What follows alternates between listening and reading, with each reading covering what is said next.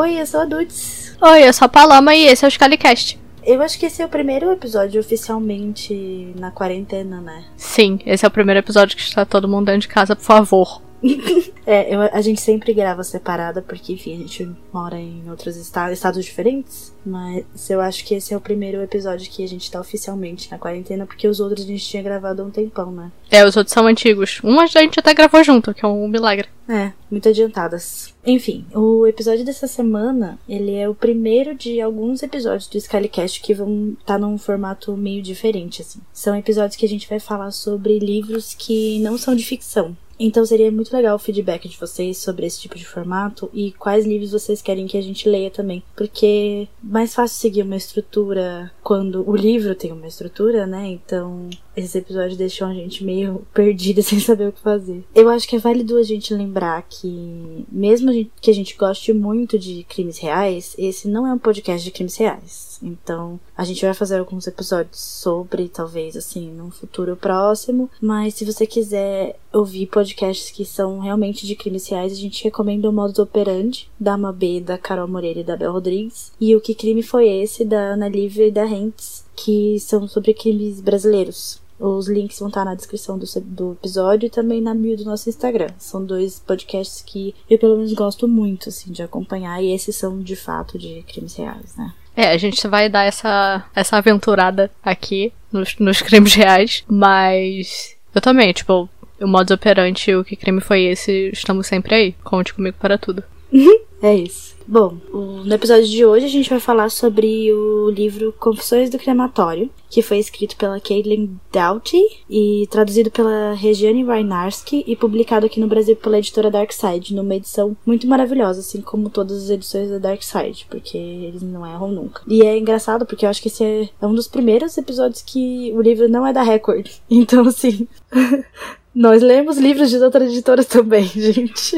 A gente aqui, a gente não não é partidário. A gente não, a gente não só dá dinheiro pra Record, juro. Exatamente. A gente dá dinheiro para outras editoras também. Bom, vamos lá. Por ser uma história muito mais biográfica da Caitlyn mesmo, o livro ele só tem um ponto de vista, né, que é o dela. E em questão de formato, assim, ele é super simples. É só uma coletânea de histórias que ela vai contando pra gente sobre o tempo em que ela trabalhou no famigerado crematório né? Essa parte é. O título é bem explícito. É, é realmente histórias dela no crematório.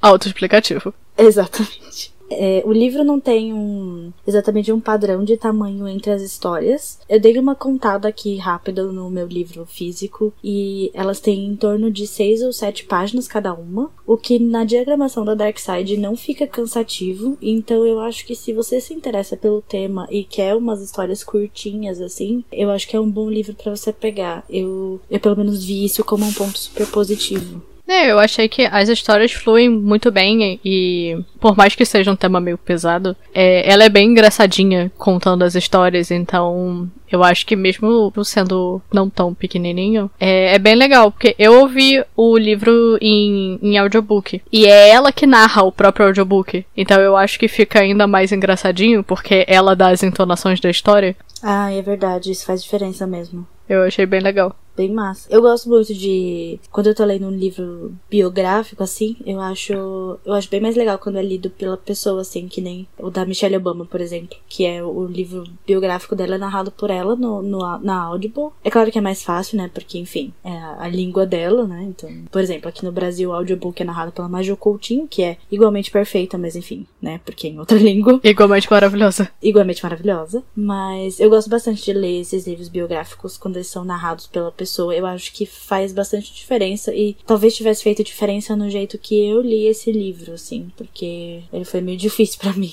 Foi um pouco complicado. Um pouquinho complicado. Eu acho que em questão de estrutura, apesar de não ter uma narrativa exata e super precisa, assim, entre os contos, tipo, ele não, ele não tem um, um fim, assim, que, tipo, não é um personagem que tem um conflito para resolver e, e, enfim, o livro acaba. Os primeiros contos, eles são uma série de primeiras vezes, né? Então, por exemplo. O primeiro conto é literalmente sobre a primeira vez que ela barbeou um cadáver. E também é sobre como ela foi parar no crematório. Então, tipo, é uma sensação de ter. de ter um começo mesmo. Eu senti que com isso ela meio que cobriu, entre aspas, algumas perguntas que as pessoas mais fazem para ela. Porque eu imagino que uma pergunta que deve ser muito feita deve ser tipo, ai, como é que você foi parar no crematório? Tipo, literalmente. Porque, como os contos são. Eles são independentes, mas ao mesmo tempo não tão independentes, porque alguns contos você precisa de informações prévias para entender o que, que tá acontecendo, dos capítulos uhum. anteriores. Mas eles são bem soltinhos, assim, tipo, ah, primeira vez que eu barbeei um, ca um cadáver. Você não precisa muito de uma informação é, anterior para saber. Ou alguns outros no meio são só do tipo histórias soltas sobre, sobre a vida dela. Que eu acho que é bem legal, porque se você lê e você para, você não tem que ficar tipo, ah, eu esqueci tal coisa. Não tem tanto problema. É,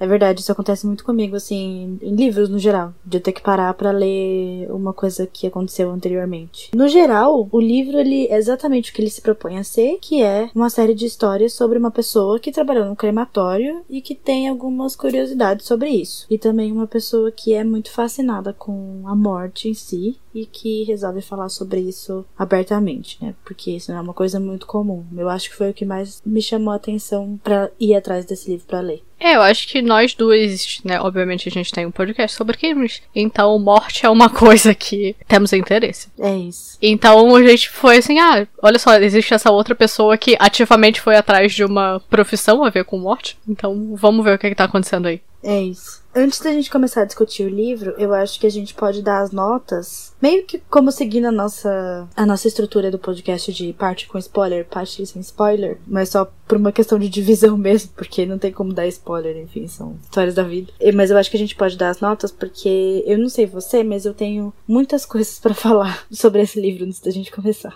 É, esse podcast vai ser bem completamente diferente, né? Não tem spoiler, não vai ter, mas a gente vai acabar entrando muito na nossa vida pessoal. Então, acaba que a gente vai ter muita coisa para falar sobre os assuntos é, eu acho que a gente pode tirar esse, essa, essa obrigação de dar nota do, pro livro da frente logo e já partir pro assunto, né? Bom, eu dei nota 2 e assim, eu acho que esse deve ser, sei lá, o primeiro livro na minha vida que eu dou nota 2, porque quando eu falo que ter ouvido ele em audiobook talvez tivesse feito diferença para mim, é porque a escrita dela não rolou, assim, tipo, mesmo. Eu demorei muito tempo para terminar de ler eu larguei os últimos contos, então assim, é, sendo bem honesta, é, realmente não rolou. Uma coisa que eu senti muito foi que os capítulos eles tinham um assunto em geral, tipo, cada capítulo tem um tema predominante, assim, que ela usa para contar uma história de algo que realmente aconteceu, mas ela demorava muito para chegar na história, porque ela ficava fazendo ramificações, assim. Eu não sei como é isso no audiobook, mas no livro físico eu senti muito muito isso. Que ela não tinha um foco nenhum, assim. É, eu acho que no áudio, como você tá escutando e ela tá. Ela mesma tá contando a história, é como se alguém realmente estivesse te contando uma história. Então, às vezes, a gente vai contar e a gente tem que falar assim, ah, mas tem essa coisa, mas é, tem aquilo e tem aquilo outro. Então eu acho que fica meio que uma conversa. E talvez porque você tá ouvindo canse menos do que você tá lendo. É, pode ser ela dá as entonações de, tipo, piadinhas e as vozes de outras pessoas. Então fica um pouco mais de dinâmica, eu acho. Entendi. Porque, nossa, realmente assim, não rolou. E eu tava relendo alguns capítulos, inclusive enquanto a gente tava preparando o roteiro, e eu lembrei de novo o quanto é difícil e, e nossa, não rolou mesmo assim. E aí eu tive que dar a nota 2. A Paloma foi um pouco mais generosa que eu, né? Eu fui um pouquinho mais gentil. É, não, eu dei nota 3, porque eu acho que, mesmo o que você falou, eu acho que a escrita dela, mesmo pelo audiobook, às vezes fica bem cansativa, mas eu acho que o fato de eu ter escutado pelo audiobook deu esse pontinho a mais para ela. Uhum. Porque eu achei mais. Não sei, mais, mais fácil. Entendi.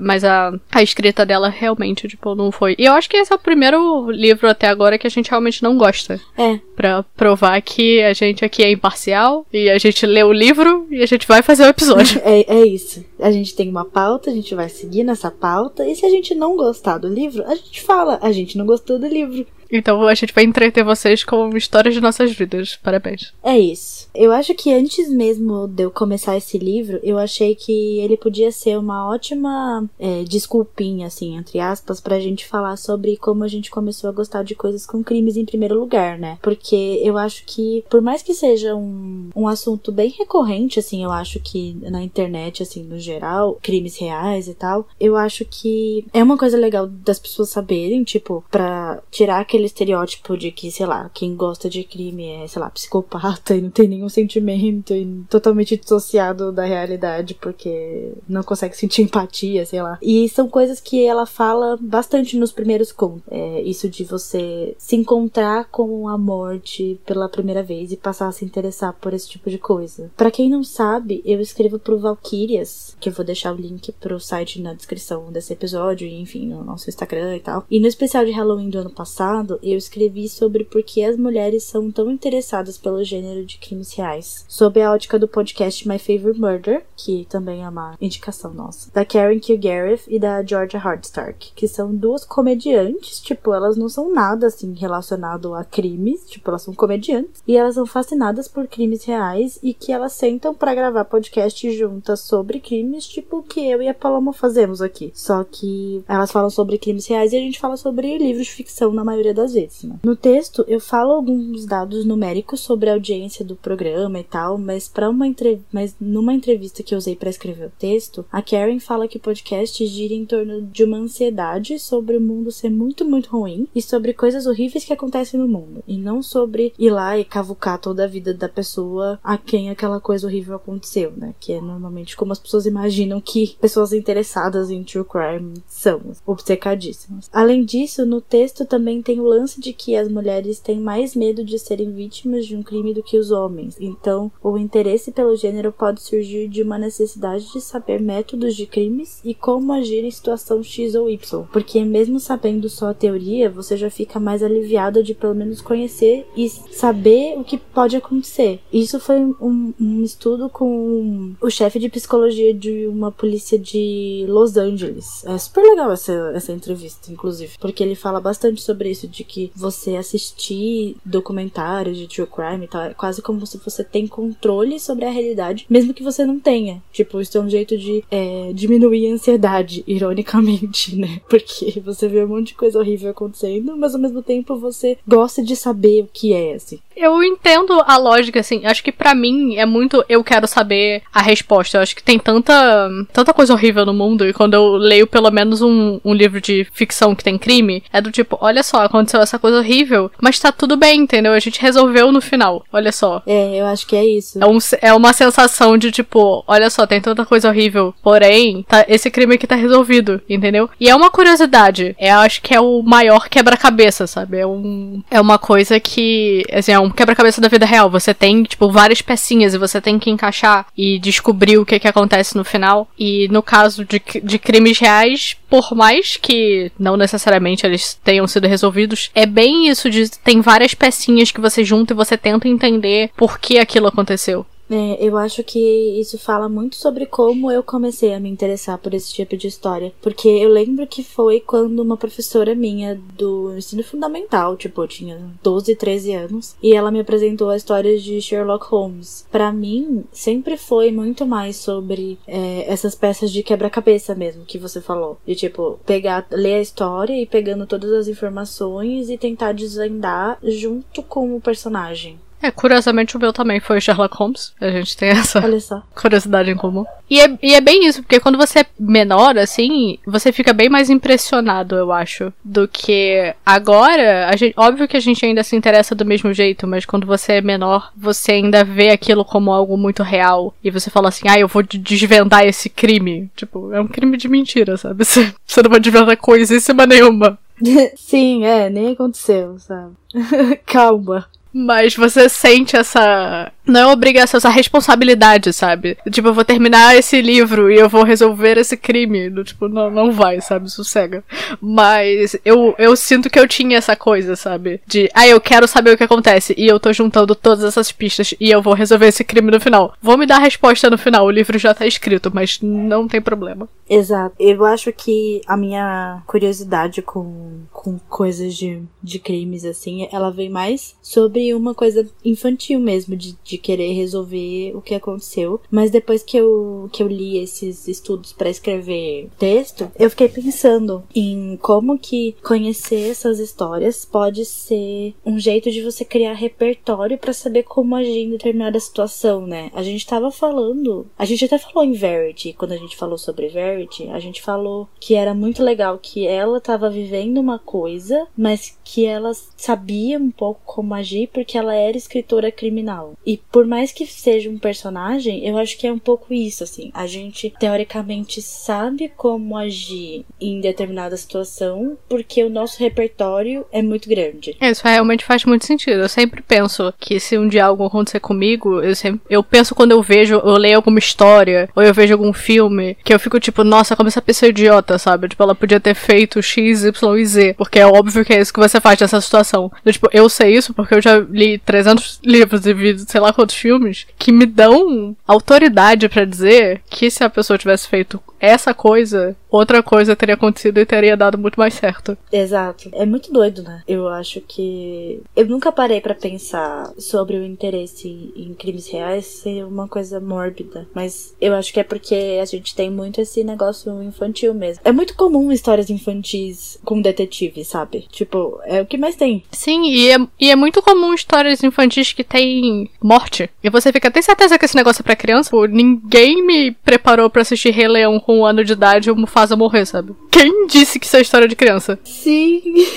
Ai, sério. E eu acho que isso é muito dela também, do tipo, o interesse dela, da autora, tipo, criança, gerou ela querer fazer alguma coisa relacionada à morte, mas não de um jeito, não mórbido. Assim, obviamente é mórbido, né? Tem morte. Mas é, é realmente tipo, um interesse. Exato que ela tem sobre a coisa e ela não não vê isso de jeito mórbido. E a gente tava até comentando se porque a gente teve esse interesse, se a gente também já pensou em ter um emprego que fosse relacionado ao interesse. E eu acho isso muito legal. Eu nunca pensei efetivamente em ter um emprego relacionado a esse interesse, mas eu acho que eu gosto muito, por exemplo, da parte de pesquisa, sabe? Então, por exemplo, quando eu tô acompanho, sei lá, o caso Evandro, eu gosto muito de pesquisar as coisas e tipo pesquisar a cidade, pesquisar histórico. Então, eu acho que talvez alguma coisa no direito, sei lá. É porque essa parte de pesquisa ela é muito, ela pode ser para qualquer profissão, né? Mas, sei lá, eu acho que eu nunca pensei em ser, sei lá, tipo, médica forense.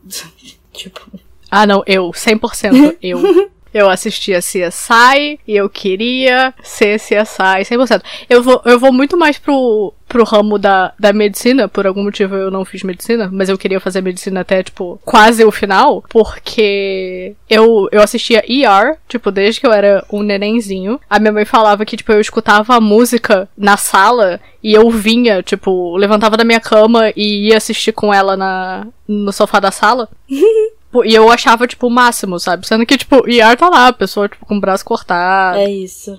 A primeira coisa que eu vi, a minha mãe fala, tipo, é um parto. E eu fiquei muito, tipo, uau. E eu tinha, sei lá, tipo, três anos. Uau, que interessante. E aí, até o final, eu tava falando disso essa semana com o Fernando, meu namorado, que eu queria fazer medicina de emergência, do tipo, eu queria gente com o braço cortado. Eu era. Eu, eu cresci assim, eu sou uma criança muito esquisita. Uhum. É, e eu queria ou isso ou medicina, ou eu queria ser CSI. É, ou era do tipo, investigar as pessoas vivas, ou era investigar as pessoas mortas. Então. Não tenho meio termo. não tem. Não fiz medicina. Mas a intenção era essa. É, eu não trabalho com pesquisa, quer dizer, trabalho mais ou menos. E nem você trabalha com medicina. Então, assim, ficou só no desejo mesmo. E até hoje eu ainda, assim, eu ainda vejo esse interesse de criancinha. Eu sempre via fil filmes e coisas que tinham muito mais. rolavam umas violências e eu pensava, tipo, isso é coisa de criança. Não devia ser. Não devia ser. Eu achava o máximo. não devia. Eu sempre falei, eu, eu assisti Gladiador, eu acho que eu tinha uns 9, 9, 10 anos de idade. E eu falei, eles estão matando mais galera tipo Coliseu, sabe? A criança de 9 anos não devia estar tá vendo isso. Obrigado, mãe. Obrigado, mãe. eu gosto muito de como ela fala da carreira dela, né? Porque esse é o primeiro, é o primeiro capítulo, se eu não me engano. Que é já dela falando do lance da, do peixe dela e da, da menina que ela viu cair da escada rolante do shopping. Eu achei interessante, tipo, o fato dela ter contado as primeiras experiências dela com, com a morte e o que que isso fez, tipo, ela realmente se interessar pelo assunto e chegar na carreira dela. Inclusive porque a experiência do peixinho foi exatamente igual à minha. Pequenininha não tinha bichinho. Ter peixe, eu já morava no, no apartamento e eu tinha, tipo, sei lá, já 9, 10 anos. Quando meu peixinho morreu, não foi um baque, sabe? Eu já tinha 10 anos, tá tudo bem. Mas a gente tava conversando mais cedo, enquanto, inclusive, a gente tava escrevendo o roteiro, é, sobre as, as primeiras as primeiras coisas que a gente. Os primeiros contatos que a gente teve com, com morte, né? Tipo, eu não. Eu não lembro de nada além do. De, de, de figuras públicas, né? Eu acho que quando a gente é pequenininho, o máximo. A primeira grande contato que a gente tem é quando alguém público morre, né? É porque, pelo menos eu, pequena, eu não tive ninguém da minha família morrendo. É, eu também não. Então, a minha primeira foi o peixinho, que eu achei engraçado, tipo, a história dela, porque a mãe dela vai contar toda triste, do tipo, ah, ele morreu. E ela fala, não, não morreu não, ele tá ótimo. Aí a mãe, não, minha filha, olha só, eu vou te mostrar como ele tá morto. e ela chega lá e, tipo, o peixe tá vivo. E a mãe fica, caralho, reviveu o porra do peixe. E aí era, tipo, o pai tinha sacaneado a mãe, tipo, comprado outro peixe igualzinho, botado no aquário. O peixe realmente tava morto, tipo, ele só comprou um exatamente igual, só pra sacanear a mãe. o que eu achei engraçado. Foi perfeito. E o, o meu foi mais ou menos assim, a minha mãe foi toda, tipo, triste falar comigo. E eu tinha o linguado por causa da pequena sereia. Ah, não. E depois, quando eu fiquei mais velha, eu tive o Nemo, obviamente, por causa de Procurando Nemo. Eu tenho um tema, claramente. É isso. Que é Disney, no caso. Caso não tenha ficado claro. É, o tema é Disney. Qualquer peixe. O tema é Disney. Só tive esses dois. E aí eu acho que eu tinha uns quatro anos. E aí a minha mãe foi me contar, toda triste, tipo, putz, eu vou ter que contar pra ela que o peixe dela morreu, sabe? Agora. E ela foi pra mim toda tipo, ah, filha, o linguado morreu. E aí eu virei pra minha mãe e falei, não fica triste não, ele já tava velhinho. E aí minha mãe, tipo, eu toda preocupada e, a, e ela tá me consolando, sabe? Ah, não. não fica triste não, ele tava velhinho, tá tudo bem. Tipo, eu já tava na aceitação, entendeu? Já tô, tipo, todo mundo morre, tá tudo bem. Sabe, quatro anos já, tipo, iluminada. Relações saudáveis com a morte, né? Mas, assim, isso é um peixinho, né? Mas, tipo, gente, realmente foi pessoas famosas. É, então. Eu lembrei agora que quando a minha avó materna morreu, eu era meio pequena, assim. Eu não lembro exatamente quantos anos eu tinha, mas eu lembro que aqui em casa a gente tem uma relação muito saudável com pessoas que morrem. Então, quando isso aconteceu, não foi tão impactante. Tipo, não foi muito traumático para mim. Então, eu acho que é por isso que eu não lembro. Mas o que a gente tava falando antes é que, por exemplo, eu lembro muito bem quando o Ayrton Ayrton Senna morreu. Porque apesar de eu ter, tipo, um ano de idade, porque eu nasci em 93 e ele morreu em 94, as pessoas no Brasil ficaram muito tristes. Então eu acho que essa intensidade fez com que eu guardasse isso, mesmo que eu fosse muito pequena. Eu não tinha nenhum, nenhum ano, porque ele morreu. Ele morreu em maio. Meu aniversário é em maio, então eu não tinha ainda feito aniversário. É, eu não tinha nenhum ano, eu realmente não lembro. Mas o meu primeiro foi o Mamonas Assassinos, curiosamente. E eu lembro que. Eu acho que eu tinha três anos. E a minha mãe fala que eu disse para ela que ele, eles tinham morrido, porque eu vi na TV. E aí eu virei para ela e, e, falei que eles tinham morrido. E a minha mãe achou que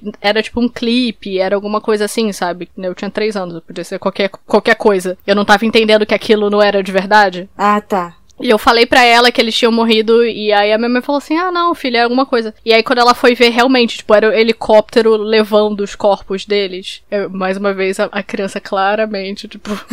aceitação da morte. Foi muito doido como essa narrativa deles foi construída, né? Porque eu lembro que isso tava, tipo, em todos os lugares e tinha aquele site horroroso, assustador, que tinha as fotos. Você lembra disso? Eu, le eu sei que eu nunca vi, eu nunca ativamente fui ver, mas eu lembro que existia. Felizmente eu tive essa experiência. É, eu não. Não me orgulho Não faria de novo. Mas eu lembro que era tipo um jeito dos meninos na escola serem rebeldes. Era, sei lá, abrir o assustador na aula de informática, sabe? É, sim. Meninos. E aí, tipo, eu, e eu tava lá, bem lindinha, fazendo o meu cartão de Dia das Mães, sei lá, na aula de informática. Quando de repente eu olho pro lado e tá o show de gore acontecendo no monitor do meu lado. E eu fiquei tipo, mas o que que é isso, pessoal? Qual é a necessidade? Que grosseria é essa, essa hora da manhã? Que grosseria. Exato. E, e, era de fato de manhã, sabe? Eu tô, meu Deus, pra que isso? Eu só queria fazer o cartão de Dia das Mães pra minha mãe, sabe? Zero seguros de paz. É, infelizmente fui obrigada a ver foto de gente com uma árvore atravessada no tronco. Foi horrível. E esse é um jeito muito ruim da mídia lidar com morte, né? Porque sempre tem esse show de horrores, né? É sempre. É sempre um sensacionalismo. É, é sempre uma. É um jeito que faz com que você fique traumatizado mesmo com, com esse tipo de coisa. Eu lembro que também quando teve o acidente com o avião da TAM aqui em São Paulo, foi a mesma coisa. Tipo, a galera ficou indo atrás de foto. Para, sabe? Deixa, deixa as pessoas morrerem em paz, sabe? É, não vai atrás de foto, sabe? Não vai atrás de foto. Fica, fica de boa. Agora, com a morte do Kobe Bryant, teve isso, que teve paparazzi que foi lá, tipo, tentar tirar foto do acidente, sabe? Como assim? Ai, sério. Só decepções, é essa palavra. Só decepções. Bom, ao longo do livro ela fala várias coisas. Teve um. Teve um capítulo que você gostou mais que os outros? Tipo alguma história? É, eu gostei bastante. Esse, essa história da primeira vez que ela tem o contato foi uma que me marcou muito, porque eu acho que é muito essa coisa do, do jeito que a criança racionaliza certas informações. Uhum o que você guarda pro resto da sua vida. Quando você é criança e você tem, tipo, certas experiências que são completamente diferentes das experiências que você teria se você fosse um adulto. E como isso impacta você pro resto da sua vida. Ah, sim. É, eu lembro de. Eu, eu peguei o livro aqui porque eu lembro de ter gostado muito de um jeito. Porque assim, ela trabalhava no crematório, então ela, tipo, ela participava da cre... cremagem? Cremação? Cremação. Cremação? É cremação mesmo? É, a cremação. Uhum. Parece tão errado. Enfim, ela, ela participava dessa, da, da cremação de várias pessoas. E, tipo, eram as pessoas que chegavam lá. Meio que não tinha muito uma distinção de classe, de cor, de religião, sabe? Tipo, eram só pessoas que iam ser cremadas. E aí, a partir daí, cada, cada família ia seguir o ritual que preferisse. E, e eu achei muito legal uma parte que, quando ela vai falar sobre todos os quando ela vai falar sobre os corpos que estão no frigorífico, ela fala. Ela começa a listar. Ela começa a listar que, enfim, é uma pessoa, uma velha branca, e tem um senhor negro, e aí tem um indiano, e tem um blá blá blá blá blá blá. Ela vai falando e ela fala que as pessoas no frigorífico elas não andariam juntas no mundo dos vivos. E aí ela fala que a morte, o crematório, é tipo uma união das Nações Unidas de pessoas que nunca iam se encontrar na vida real, porque elas eram muito diferentes e porque umas teriam preconceito com outras, mas que naquele momento elas estavam, tipo, todas no mesmo bar. E foi uma coisa que me marcou muito o jeito que ela falou, assim. Foi um dos, um dos, dos contos que eu, que eu gostei mais. Eu acho que é o segundo ou terceiro, assim. Eu não, não lembro, acho que é o segundo. E eu acho que isso é uma coisa muito, muito importante. Muito importante, não. Muito significativa, né? Porque, tipo, depois que foi, acabou. Tipo, o que você era, não, naquele momento ali, naquele crematório especificamente, não representa muita coisa, né? É, eu acho que é isso que a gente esquece vivo, o que é muito idiota, uhum. que você não é melhor do que ninguém, sabe? Todo mundo vai morrer, você vai morrer, e todo mundo que você vai ter, que você tem preconceito vai morrer, e você não vai morrer melhor do que ninguém, e quando você estiver morto, do tipo, você não vai para um lugar especial porque você é branco uhum. e rico e melhor do que todos vocês. Não, você vai morrer e você vai ficar lá no frigorífico, ou você vai ser enterrado no mesmo lugar que N outras pessoas. Sossega sua bola, só morrendo que você começa a conviver com outro tipo de de gente. É, e o lance, tipo, da cultura, eu acho que também é, é, é, interessante de falar, porque, tipo, o jeito como sua família vai te velar, ou não vai velar, ou vai, tipo, sei lá, lembrar da,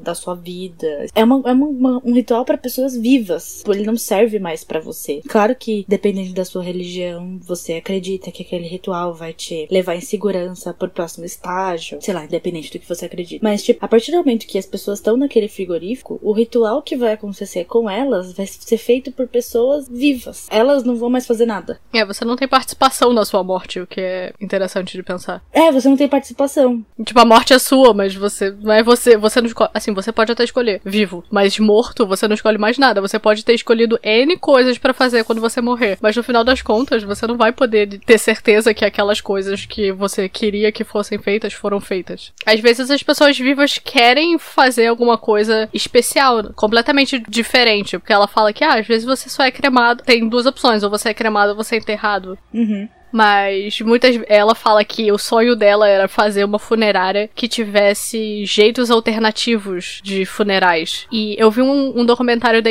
na HBO, eu vou lembrar o nome, eu, a gente coloca nas, nas informações do episódio, que eram exatamente isso, eram jeitos alternativos das pessoas serem enterradas. Tinha gente que era enterrada num jardim específico para servir como adubo é, de adubo para as plantas daquela floresta. Teve gente que foi mandada pro espaço, juntou uma família, assim, sei lá, tipo 20 famílias, pegaram as cinzas dos, dos familiares e mandaram pro espaço num foguete. Que legal! Tinham várias coisas alternativas, tipo, jeitos que você podia escolher morrer, e aí você escolhia isso vivo. Assim, teve uma, uma moça, a moça da floresta, ela escolheu, tipo, o lugar da floresta que ela queria ser enterrada. Que legal isso. Porque é, é, aquela coisa assim, você pensa que no final, no final, você só morre. E ela falou assim, ah, eu queria fazer alguma coisa, sabe? Tipo, eu não queria que minha morte fosse só para deixar todo mundo triste. Ah, sim. Eu queria que ela tivesse uma, uma utilidade, alimentar uma floresta. E eu achei isso muito legal. E ela fala, a Kathleen fala isso no, no livro, que ela queria fazer uma funerária que tivesse esse tipo de opção, que não fosse só a opção triste de enterrar ou cremar. É, porque, tipo, querendo ou não, mesmo com seus rituais específicos da sua religião, tipo, ainda é um rolê pesado, assim, ainda é um rolê meio triste. De tipo, acabou, é isso e já foi. É legal pensar nessas alternativas mesmo. É, não, são alternativas um pouquinho mais felizes, porque aqui, pelo menos, a gente não tem muito isso, mas nos Estados Unidos eles fazem uma festinha. Eu queria muito que fizesse uma festinha. É, eu.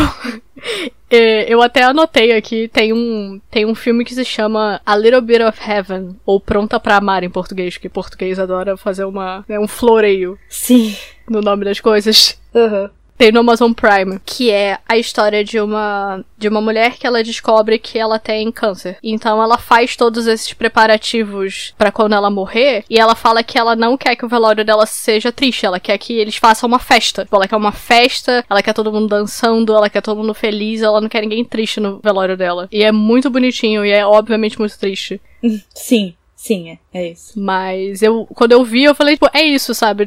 É uma coisa que acontece, mas você pensa, você mesmo não tem participação naquilo e, você, e as pessoas que têm participação tá todo mundo triste. E tem que tomar decisões sobre, sobre esse tipo de, de situação. E é muito pior quando você pensa que você vai embora e vai estar tá todo mundo triste quando você for embora. Você não vai dar, tipo, alegria nenhuma para as pessoas que você ama. Eu achei essa ideia muito legal. É, é bem legal mesmo. Eu acho que é, é um, é um outro jeito de ver, né? Eu acho que essa é a maior virtude desse livro. Tipo, independente de eu não ter gostado do jeito como ela escreve, eu acho que são pequenas morais, assim, das, das histórias que a gente pode tirar pra, sei lá, ficar menos ansioso, ficar menos achando que precisa ser um ritual triste. Tipo, é claro que, sei lá, se sua mãe morrer, você não vai ficar feliz. Tipo, não é esse o ponto, sabe? Não é esse o objetivo. É só sobre aceitar as coisas de uma maneira mais leve. Que tudo bem, bem você aceitar o ciclo da vida de uma maneira mais leve. Você não precisa ficar triste e deprimido, mas se você quiser também, tá tudo bem. É, eu acho que é, é, isso, que a gente só vê tudo de um jeito tão triste, tão pesado. Mostrar que, por mais que não seja uma situação feliz, que você pode lidar de jeitos diferentes. Pelo menos nesse momento, sabe? No momento que você vai se despedir, você não precisa se despedir de um jeito triste. Você pode se despedir da, da pessoa de um jeito feliz. E você, obviamente, vai ficar triste depois, ou antes, durante. Mas naquele momento, no momento que você tá se despedindo, não precisa ser uma coisa triste. Pode ser mais uma comemoração, tipo, da vida da pessoa. É, uma celebração mesmo da vida da pessoa. É, eu acho que isso é uma coisa que ela fala bastante mesmo. Eu não sabia desse documentário de, de finais alternativos. Eu acho que pode ser uma boa.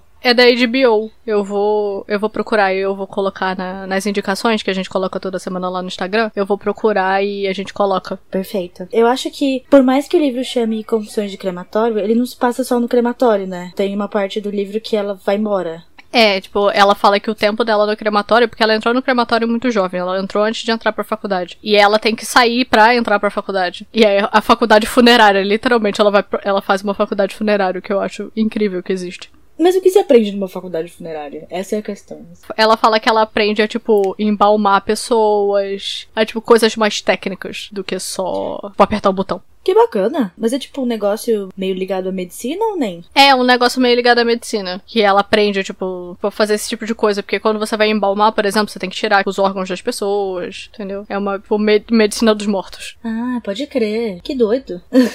é medicina para quem não tá vivo. É, pois é. Tipo, não dá pra errar, já tá morto. Mas, tipo, cuidado. Não corta as pessoas errado, sabe?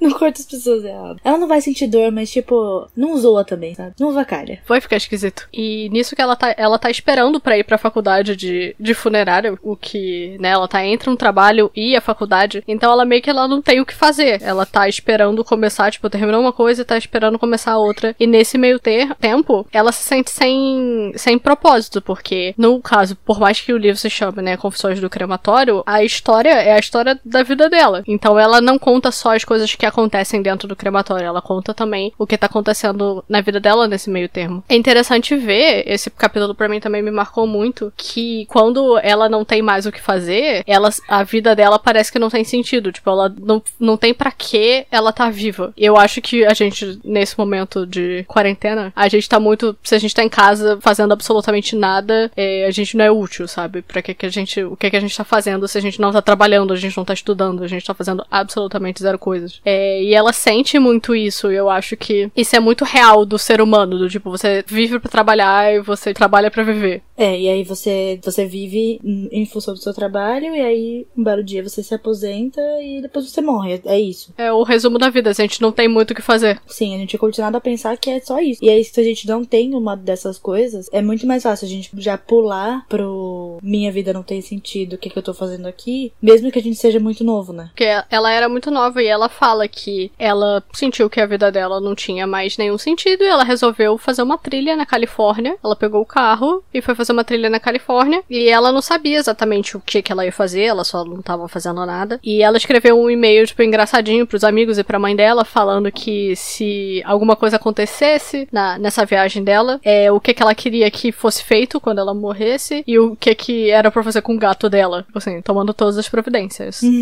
mas ela escreveu, tipo, engraçadinho, porque ela mesma fala que a intenção dela não era que nada acontecesse, mas que ela chegou lá e quando ela tava dirigindo, ela viu que ela tava com tanta raiva tanta angústia e que ela pensou seriamente em tipo, bom, eu não tenho nada pra fazer, né? Se eu não tô fazendo nada, tipo, a minha vida não tem sentido, é mais fácil só pular pra morte, porque eu não tô fazendo nada além de ficar esperando. E ficar esperando não é útil. Então, não tem para que eu continuar aqui se eu posso simplesmente, tipo, morrer e é menos uma pessoa no mundo e que não tá fazendo nada mesmo, eu não tô fazendo a menor diferença. É mais fácil. Pesado, né? Pesado, né? Mas, e, tipo, esse foi um dos capítulos que me marcou e você realmente você para pra pensar sobre como a gente pensa isso como ser humano. Do, tipo, eu nunca ativamente pensei em me matar, mas eu já parei pra pensar esse tipo de coisa, sabe? Ah, se eu não tô trabalhando, não tem para quê. Se eu não tô estudando, tipo, se eu não tô tentando fazer alguma coisa, eu não adiciono nada ao mundo. Não é exatamente um pensamento suicida, mas é um pensamento de, tipo, qual é o meu propósito e quem eu sou fora do meu trabalho. Tipo, além daquilo que eu faço para ganhar dinheiro e para sustentar, seja lá o que for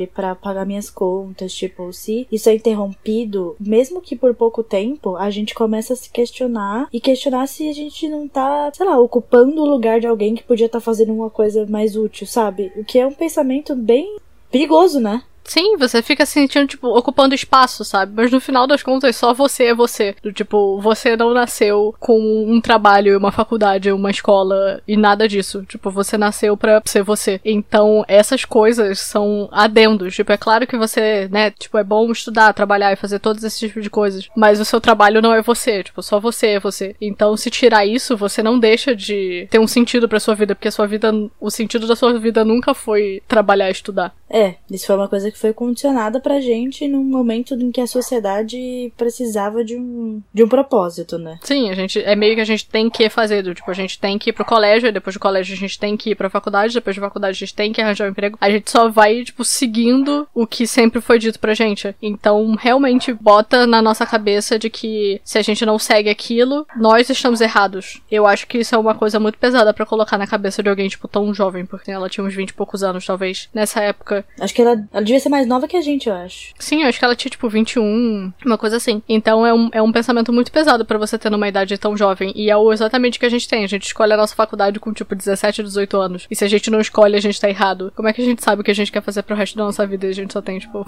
É, e eu, eu tive muito isso, tipo, agora, especialmente que eu, agora que eu tô mudando de área, eu tive muito isso de, de achar que eu perdi muito tempo numa faculdade que no final das contas eu nem vou exercer para sempre na minha vida, né? Porque a gente tem um pavor, assim, de perder tempo nas coisas. A gente tem, tipo, 20 e poucos anos, sabe? Tem tanto mais da nossa vida ainda que você acha que porque você passou 5 anos da sua vida, tipo, fazendo alguma coisa, essa foi a perda de tempo. Sério que a gente tem mais, sei lá, tipo, 50 anos para fazer coisa e os 5 anos que você passou na faculdade é o que vai fazer a diferença. Sim, não vai fazer a menor diferença. No final das contas, não é melhor você passar do tipo mais 5 anos fazendo outra coisa? Sem falar que, ai meu, sei lá, é muito. Se a gente for parar pra pensar, tudo que a gente acha que é perda de tempo e todo o tempo que a gente acha que a gente tá perdendo são tempos que a gente passa achando que a gente é inútil pro país, sei lá, pro Brasil, pra vida. E são momentos em que a gente pode ser levado a ter esse tipo de pensamento que ela teve quando ela tava indo fazer a trilha. Isso porque, tipo, ela tava entre empregos e, e entre faculdade, tipo, ela não tava efetivamente sem um propósito. O, o objetivo dela tava logo ali, sabe? E mesmo assim ela se sentiu sem objetivo. Ela só tava entre uma coisa e outra. É, foi tipo, sei lá, dois, três meses, não foi? É, foi tipo férias, sabe? Um negócio assim. É, então. Foi só isso, ela tava de férias, sabe? Eu acho que é aquela sensação que a gente tem nas férias, tipo, do colégio e, do, e da faculdade, que a gente sente aquela saudade de estudar. E aí, quando a gente chega na primeira semana, a gente já tá arrependido. Sim.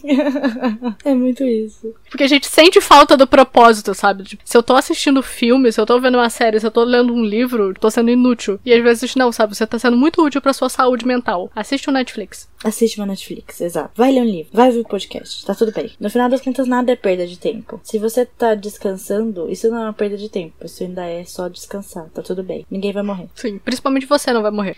Sim. Bom, e a gente tá chegando na reta final do livro, né? Então a gente falou alguns capítulos que a gente gostou no meio do livro e tal, mas os dois últimos. São os dois últimos? Eu não sei se são os dois últimos. Acho que são, não são? É, são quase os dois últimos. Eu acho que tem só mais um depois desse. Eles, eles têm bem essa vibe de encerramento mesmo, né? É bem pra fazer você pensar, tipo, também no final da sua vida. Eu acho que foi muito bem estruturado, porque muitas coisas foram ela falando das coisas que aconteceram com os outros e aconteceu com ela, mas os capítulos finais são muito fazendo você pensar o que, é que vai acontecer quando você morrer. E faz várias perguntas, tipo, desse tipo de situação. Tipo, uma delas, um dos, dos últimos capítulos, fala sobre como você quer morrer. E você para pra pensar, quais são as minhas opções? De tudo que pode acontecer comigo? Tipo, o que, que eu prefiro que aconteça? E não necessariamente vai acontecer, mas o que que eu, o que que eu preferia que acontecesse? Porque nesse capítulo ela conta a história da, da avó dela, que ela tinha 88 anos, quando ela caiu, ela bateu a cabeça, e ela sofreu um hematoma cerebral, que é basicamente, tipo, o sangue ficou acumulado no cérebro dela. E ela virou, tipo, uma outra pessoa. Ela começou a inventar várias histórias sobre a vida dela, porque ela não lembrava, ela não reconhecia certas pessoas. Ela teve esse acidente que ela bateu a cabeça, ela começou a inventar histórias de como é que foi que ela sofreu o acidente. A Kathleen fala que a história mais legal foi que ela disse que elas moravam no Havaí, né? Tipo, tudo isso acontece no Havaí. Ela conta que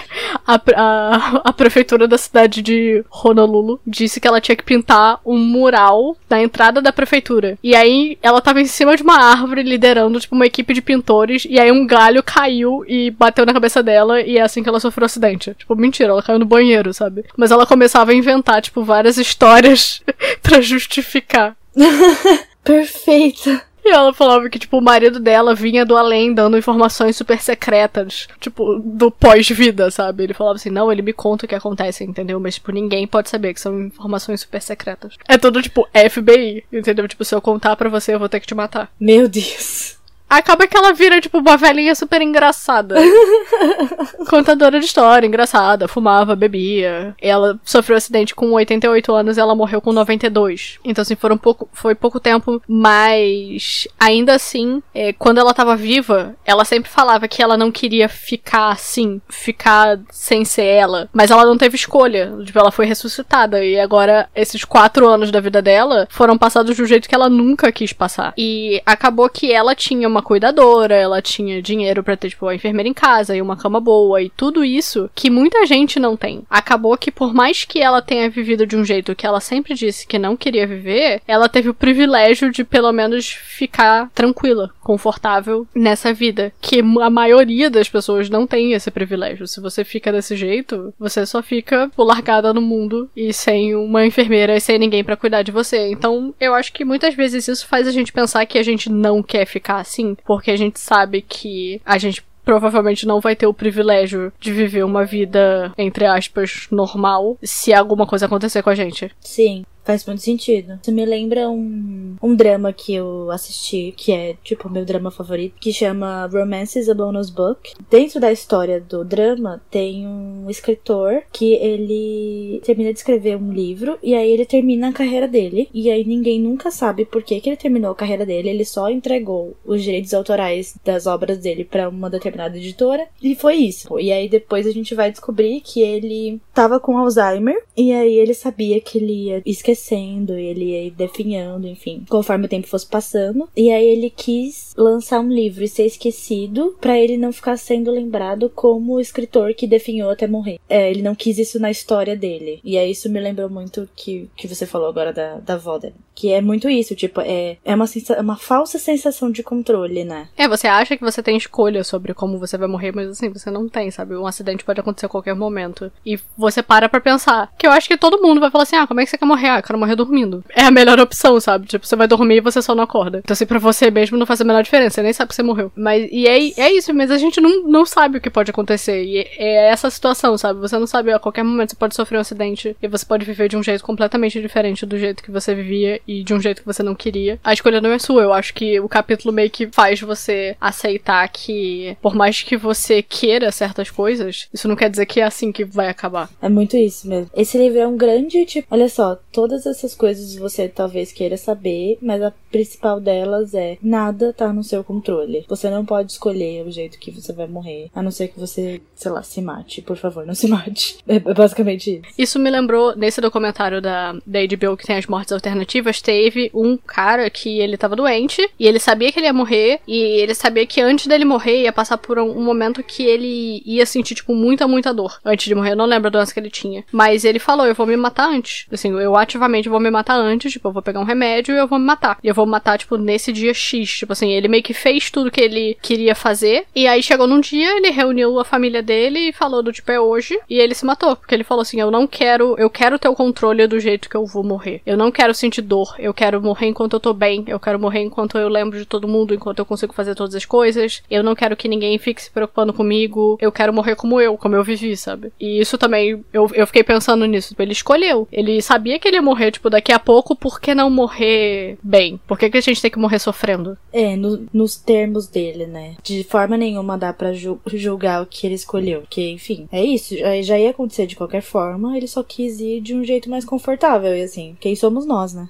É, assim, óbvio que a família dele ficou triste, mas todo mundo entendeu a situação, sabe? Eles fizeram uma festa, como se fosse, tipo, o velório mesmo dele. Fizeram uma festa, juntaram todo mundo, todo mundo viu ele feliz, bem. Todo mundo tinha essa memória, sabe? Ninguém nunca ia ter a memória que ele tava, tipo, numa cama sofrendo. E era isso que ele queria, e eu acho que tá certo, sabe? Se ele sabia que ele ia morrer daqui a pouco, por que, que ele tem que morrer sentindo dor? Por que, que ele não pode morrer feliz e as as últimas memórias de todo mundo vai ser como ele tava feliz, como a vida dele, sabe? Sim, não, super. Eu, e super combina com, com o lance do, do escritor da, do drama. Que, tipo, ele queria. Ele queria ser esquecido e ele queria terminar como se ele tivesse só desaparecido. Escolhido desaparecer. E não como uma pessoa doente. Assim, no final do drama, todo mundo descobre. Mas o raciocínio faz sentido. Sim, assim, você não pode escolher como você vai morrer necessariamente, mas você talvez possa escolher como as pessoas vão lembrar de você. É isso. É, é, é isso. Muito, muito, muito profundo. Esse esse podcast tá só, só terapia. A gente tá muito profunda nesse episódio. O que nos leva à pergunta que não quer calar, que é porque nós não queremos morrer, né? Assim, teoricamente, esse é o medo de todas as pessoas. É bem, porque assim, a gente nasce para morrer. Assim, a gente sempre sabe que a gente vai morrer no final, sabe? Todo mundo, a vida inteira, a gente sabe. Mas a gente esquece que a gente vai morrer. Eu acho que em algum momento a gente só, tipo, vai vivendo e vai fazendo as coisas e tantas coisas parecem tipo, importantes quando elas não são. Porque a gente esquece que que, tipo, no final final das contas a gente só vai morrer, sabe? Ninguém vai ficar vivo para sempre. É, e a gente é lembrado disso em momentos muito específicos, né? Tipo, este momento que estamos vivendo, por exemplo. Ou tipo, sei lá, quando cai um avião. E aí você pensa, putz, eu ando de avião. Ou, sei lá, num acidente de carro que a pessoa tava, sei lá, dormindo. Tipo, a gente, é, a gente só é lembrado que a gente vai morrer com tragédias. É, eu acho que é sempre uma coisa assim, podia ter sido eu. A gente tem essa, essa sensação. Sim.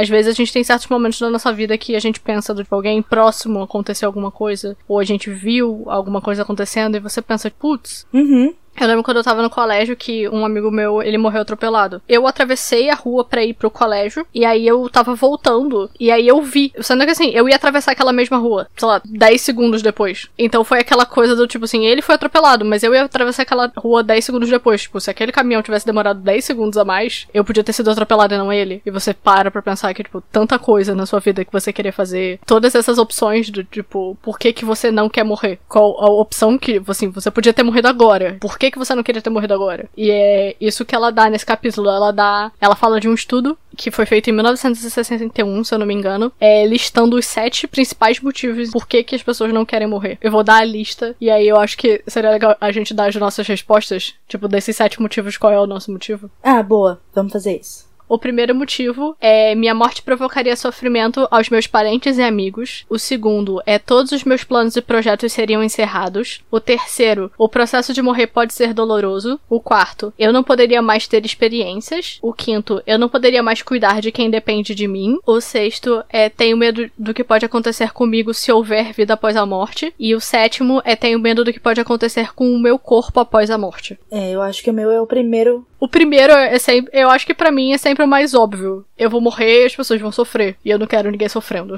É isso. Pra mim é sempre o primeiro. A, a resposta pra mim é, é o primeiro. E assim, eu acho que a resposta do 2 ao 7, ela diz respeito a coisas que. Isso vai soar muito mórbido, talvez, mas por exemplo, todos os meus planos e projetos seriam encerrados. Foda-se, eu vou estar tá morta. Não vai fazer diferença. Primeiro motivo é você pensando nos outros. Porque se você morrer, você tá morto, você não vai sentir nada. Você pensa no que. no impacto da sua vida. Sim, tipo, não importa mais. Do 2 ao 7 é você se preocupando com você mesmo. Exato. Então eu acho que faz diferença. Porque assim, o 1 um sempre vai ser a primeira resposta. Do tipo, ah, eu não quero morrer porque todo mundo vai sofrer. Mas se você tá pensando em você, todos os outros fazem sentido. Mas é engraçado, porque, ah, eu nunca mais vou ter experiência. É, realmente, eu nunca mais vou ter, tipo, nenhuma experiência. Tipo, tanta coisa que eu queria fazer, mas eu não vou fazer ao mesmo tempo, tipo, vai fazer a diferença? É, tipo, eu não vou mais existir.